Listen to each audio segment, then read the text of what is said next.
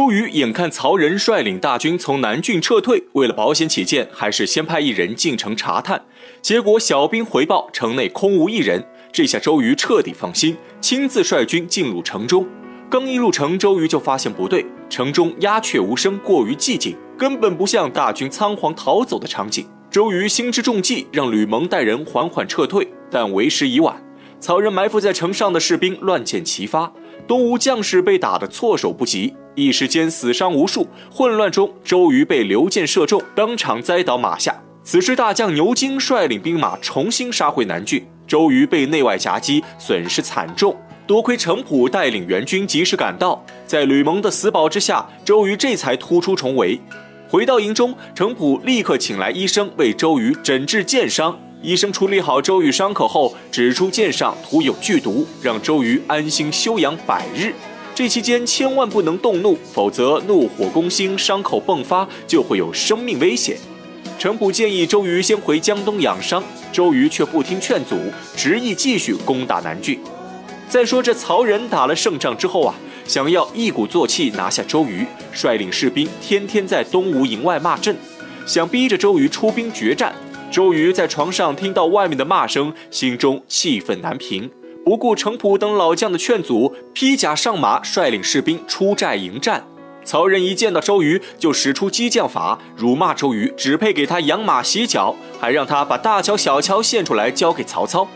周瑜怒火攻心，便要拔剑冲杀，不料情绪激动之下，剑伤迸发，周瑜当场喷出一大口老血，栽于马下。周围老将急忙上前查探，周瑜却趁机让他们痛哭出声，假装自己死了。程普、甘宁等人不知其意，但关键时刻还是要遵令行事。几人立刻哭喊成一片。曹仁见状，一脸懵逼，以为周瑜心胸太过狭隘，被自己几句话给骂死了。当下也不做思考，下令全军冲杀。程普指挥士兵布阵抵挡。曹仁毕竟兵力不足，一时难以攻破东吴大寨。厮杀一阵后，下令退兵。消息传到刘备这里。刘备大惊失色，以为周瑜真的死了。旁边的诸葛亮稍一琢磨，却看破周瑜的计谋，指出他定然是假死，目的是为了诱骗曹仁去劫他的大营。同时建议刘备派一支骑兵星夜赶往南郡，等曹仁出城之后，趁机拿下南郡。刘备听后陷入沉思，觉得这么做有失仁义。诸葛亮在旁边苦劝半天，刘备有所异动，便借口头痛进入后帐歇息。把军务大权托付给诸葛亮，诸葛亮已知其意，送走刘备后，立刻派赵子龙偷袭南郡。再说这曹仁守城是一把好手，攻城却是一个菜鸟，以为周瑜真的死了，深夜率领全部兵马偷袭东吴营寨，结果中了周瑜的埋伏，曹仁大败。周瑜趁机率领大军向南郡进发，等到了南郡城下，却发现南郡早就被赵云拿下了。赵云按照诸葛亮的吩咐，一番话说得冠冕堂皇，大概意思就是诸葛亮信守承诺，以为周瑜真的死了，这才出兵拿下南郡。周瑜哑巴吃黄连，有口说不出，这次真的是气急攻心，鲜血如泉水般从嘴中喷涌而出，第三次栽于马下。吕蒙不服，建议周瑜继续攻打南郡。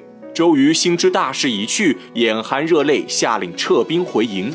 周瑜回营之后，便陷入昏迷。清醒之后，忧心战局。老将程普缓缓说出现在局势。原来诸葛亮早就算准了一切，让赵云夺取南郡之后，用曹仁留下的兵符调动周围城池的曹兵。结果关羽和张飞趁机夺下另外两座城池。周瑜听后起身再吐一口鲜血，知道自己辛苦半天，却为诸葛亮做了嫁衣。对天发誓，必报此仇，否则死不瞑目。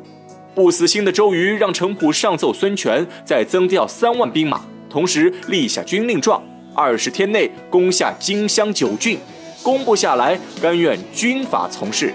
程普领命离去，一家欢喜一家愁。刘备拿到南郡后，顺势攻下荆州，至此荆州九郡尽归刘备。刘备欢喜之余，又有一些担心。担心会和东吴反目成仇，又担心曹操会回来复仇。诸葛亮却在帐下分析，直言两年之内没人敢来和刘备争夺荆州。刘备不解其意，诸葛亮解释说，周瑜虽然不服，但鲁肃和孙权是明白人，为了天下大局考虑，必然不会和刘备真正开打。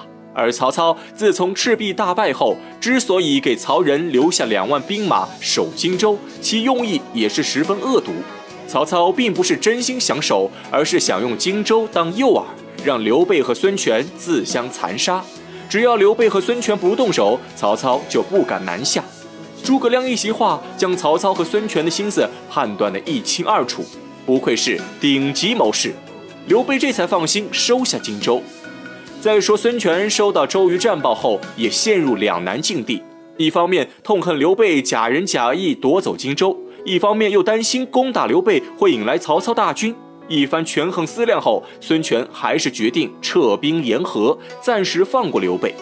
此时，鲁肃在一旁建议孙权收回周瑜手中兵符，不然以周瑜的脾气，他必然不肯善罢甘休。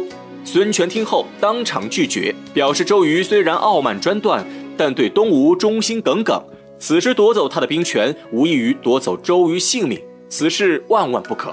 但不收回周瑜兵权的话，又要面临一个问题。鲁肃和孙权都知道周瑜的性格，他吃了这样一个大亏，是绝对不会撤兵的。孙权再次陷入苦恼之中。此时，鲁肃灵机一动，说自己想出一计，必能让周瑜乖乖返回江东。到底是什么计谋呢？我们下回分解。